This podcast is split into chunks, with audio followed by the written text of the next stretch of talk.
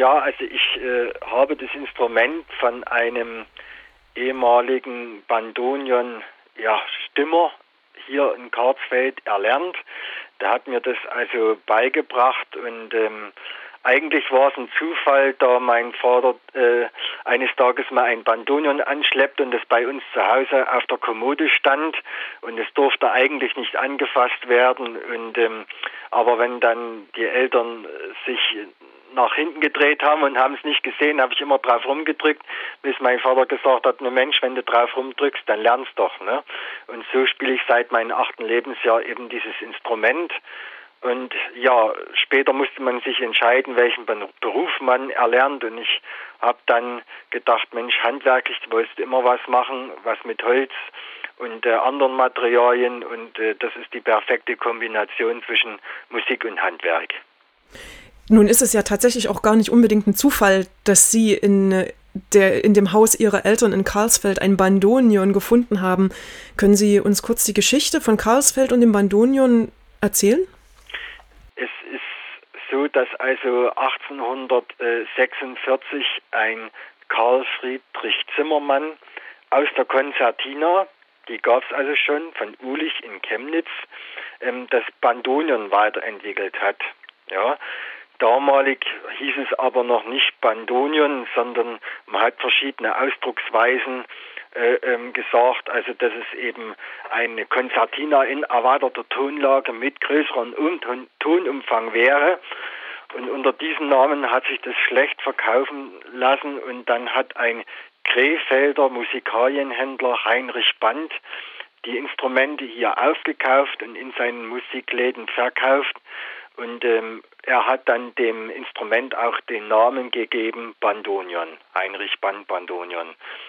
Ja, und äh, es hat also hier in Karlsfeld dann aus dieser äh, Firma Zimmermann haben sich zwei Firmen gebildet.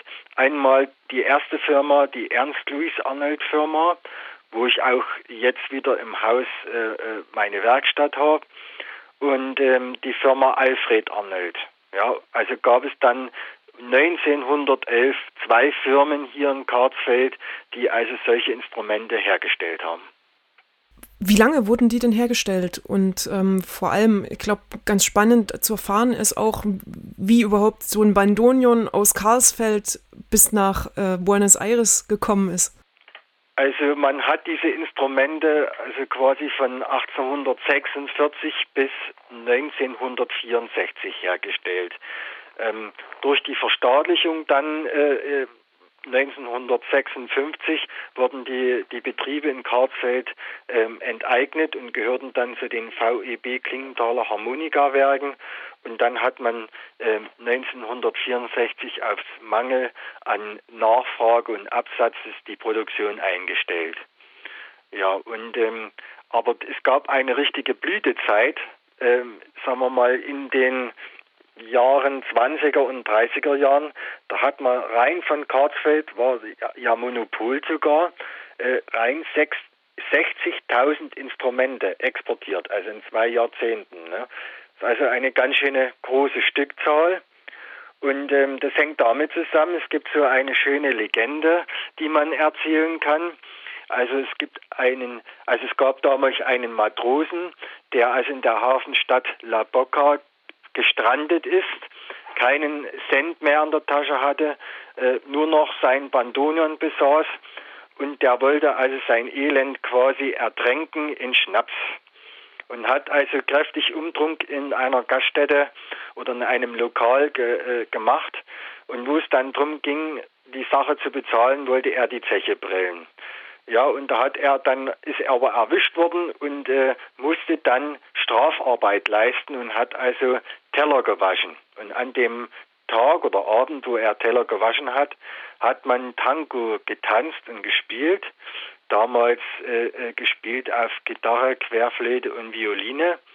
Und er hörte diese Melodien, schnappte sein Instrument und äh, ähm, ja, hat eben diese Melodien mitgespielt. Und siehe da, die Argentinier waren so begeistert, dass er das jeden Abend machen musste und musste keine Teller waschen mehr. Das ist also eine schöne Legende, die man erzählen kann. Ähm, aber es gibt einen historischen Hintergrund, dass also deutsche Auswanderer ganze Familienstämme, kann man sagen, ähm, in den 20er Jahren äh, nach Argentinien eingewandert sind.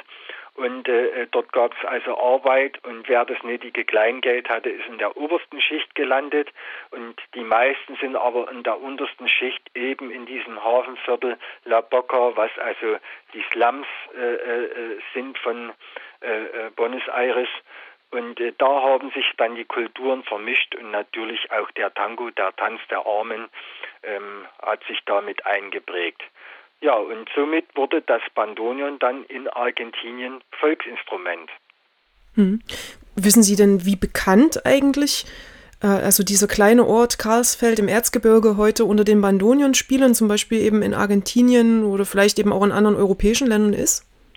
Ja, also es ist ja so, diese Firmen ähm, hier in Karlsfeld haben immer ein kleines Schildchen am Instrument gehabt. Ähm, der Hersteller quasi, ähm, dann, da stand dann drauf Firma Alfred Arnold, ähm, Karlsfeld, Germany. Ja, und äh, die meisten Argentinier, also jeder, der eigentlich mit Bandonien spielt, weiß eigentlich, dass sein ähm, Bandonion, was er besitzt, äh, ähm, aus äh, Karlsfeld kommt wenn ein Alfred Arnold draufsteht. Ne? Das steht dann mit drauf. Und äh, ähm, ja, viele Argentinier denken, dass Karlsfeld eine Weltmetropole ist mit wie viel tausenden Einwohnern. Aber dass es ein kleines Dörfchen ist, da sind viele dann überrascht. Ja, eben. Vielleicht sind auch einige von den Leuten, die uns jetzt also zuhören, also auch noch nicht in Karlsfeld gewesen. Also können ja. Sie das kurz beschreiben, was so Karlsfeld, also wie man sich das vorstellen kann? Ja, also Karlsfeld liegt also äh, knapp 900 Meter hoch. Ne? Und ähm, ja, Karlsfeld ist entstanden äh, als Bergbaudorf. Ne? Die haben die Bergarbeiter äh, äh, gelebt. Und äh, wo dann die Bergarbeit zurückging, hat man sich äh, ähm, ähm anders Arbeit suchen müssen und so sind mehrere äh, Manufakturen oder Industriezweige dann später entstanden. Äh, ähm, einmal eine Uhrenfabrik wurde damals auch, gab es hier, dann ein Glaswerk. Die berühmteste Erfindung überhaupt aus Karlsfeld, wissen auch viele nicht, ist die Odol-Flasche. Ist also eine Entwicklung hier aus Karlsfeld. Es gibt noch eine Sammlung im Hygienemuseum in Dresden, da kann man mal nachschauen. Ja, und ähm, ja, und dann sagen wir mal, mit der Zeit sind also diese Industriezweige, natürlich das Bandonion darf man nicht vergessen, mit äh, äh, weit über 300 Beschäftigten. Ne? Und, ähm, aber die Industriezweige sind langsam zum Erliegen gekommen und jetzt sind wir eine kleine Gemeinde mit äh, circa 700 Einwohnern. Äh, ja, schön hoch gelegen. Wir haben winterlich sehr viel Schnee. Ja, und äh, ähm, ja, ich möchte es mal so ausdrücken, es ist schön gemütlich. Das ja, ist ja fürs Erzgebirge auch ähm, tatsächlich so, vielleicht so ein Charakterzug, den man damit verbindet. Auch Karlsfeld hat das also. Ähm, Sie, Sie, haben jetzt aber angefangen, wieder Bandonion-Instrumente zu bauen. Also Sie bauen auch andere Handzuginstrumente, haben Sie gesagt. Was fällt denn alles unter den Begriff Handzuginstrumente?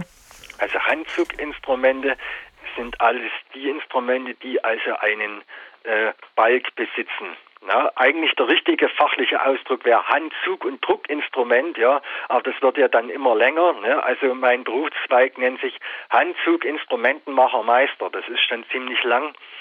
Und ähm, also alles, was ein Balk hat, also da zählt also äh, die Hauptgruppen dazu, ne? Bandonion, Konzertinas, Akkordeons ja, und Harmonikas. Und dann gibt's noch viele Unterarten. Also neu bauen speziell tun wir also Bandonion, Konzertinas und steirische Harmonikas. Steirische Harmonikas sind so mit äh, tiefen Bässen, äh, Helikonbässen und ähm, ja, also es gibt nichts, was es nicht gibt in diesem Bereich. Man äh, sagt also, äh, wenn man grob mal zählt, so circa 150 verschiedene Arten an Handzuginstrumenten. Also es ist ziemlich umfangreich. Das sind wirklich richtig viele. Und ähm, wie, also ist das was, wo, wo es heute doch tatsächlich auch noch ähm, einige Leute gibt, die die bauen können? Oder sind sie schon auch ja vielleicht so eine der wenigen Menschen, die die Instrumente per Hand anfertigen? Wie ist das eigentlich? Ja, also Hersteller im Bandonienbereich gibt es also äh, sechs äh, weltweit. Ne? Ähm, und ähm, ja, Akkordeon gibt es dann schon mehr. Ähm, ja, also es ist nicht mehr so, dass es wie früher, sagen wir mal, industriell in großen Mengen und großen Massen gefertigt wird, sondern es geht eher Richtung äh, Einzelanfertigungen. Ne? Jetzt gibt es was ganz Spannendes, äh, was auch einen aktuellen Bezug hat, nämlich, dass es vom 10. bis zum 12. Oktober in Karlsfeld ein internationales Festival geben wird, was ja. sich rund um das Bandonion dreht. Wie wie kam denn die Idee für so ein Festival zustande und seit wann gibt es das Festival? Ja, das Festival ist eigentlich aus ähm, einem Spielertreffen gewonnen worden, denn ähm, nach dieser Beendigung in Karlsfeld 1964 gab es also wenige Bestreben, ähm, das Instrument hier wieder sagen wir mal, aufzubringen. Erst dann äh, aus einer Initiative ist dann äh, nach der Wende dann ähm, ein, ein Art Spielertreffen ähm, organisiert wurden und auch Benefizkonzerte. Und aus diesen Benefizkonzerten sind dann quasi Bandonion-Treffen geworden, ein Spielertreffen von den überbleibenden Orchestern, die es in Deutschland noch gibt. Und aus diesen Spielertreffen ähm, ist dann also ein Bandonion-Festival, also ein Festwochenende mit mehreren Konzerten ähm, ähm, entstanden. Ja, und ähm, der Fremdenverkehrsverein Karlsfeld ist der Veranstalter dieser äh, äh Sache und wir als Bandonion-Verein unterstützen natürlich tatkräftig. Könnten Sie äh, gerade mal auf also uns oder mir die Höhepunkte von dem diesjährigen Festival kurz zusammenfassen? Ja, also die Höhepunkte, also ich kann ja mal kurz sagen, also es ähm, sind verschiedene Orchester da. Das erste Hallische Bandonion Orchester, ein Solist aus äh, Berlin, der Klaus Gutjahr. Also er spielt äh, sehr fantastisch auf diesem Instrument. Äh, ja, die Konzertina-Freunde aus Planitz, dann eine Comedy-Gruppe Depsch und Lepsch aus Dresden und äh, äh, das Dresdner Bandonion-Orchester und natürlich, was nicht fehlen darf, eine Tango-Gruppe, ein großes Tango-Orchester, das Tango-Orchester Carambolage von Jürgen Karte. Natürlich, wir sind als Bandonion-Verein, äh, das habe ich noch gar nicht gesagt, mit dabei. Wir haben noch eine kleine Besonderheit. Am Sonntagvormittag zum musikalischen Frühschoppen wird also unser Kinderorchester äh, mit äh, dran teilnehmen. Das ist also, sagen wir mal, etwas Besonderes, weil man doch, wenn man die, in die Orchester schaut, der Altersdurchschnitt etwas höher ist. Und äh, wir haben doch in Karlsfeld ein 13-köpfiges Kinderorchester, was also auch ihre äh, äh Darbietung dort mit einbringt.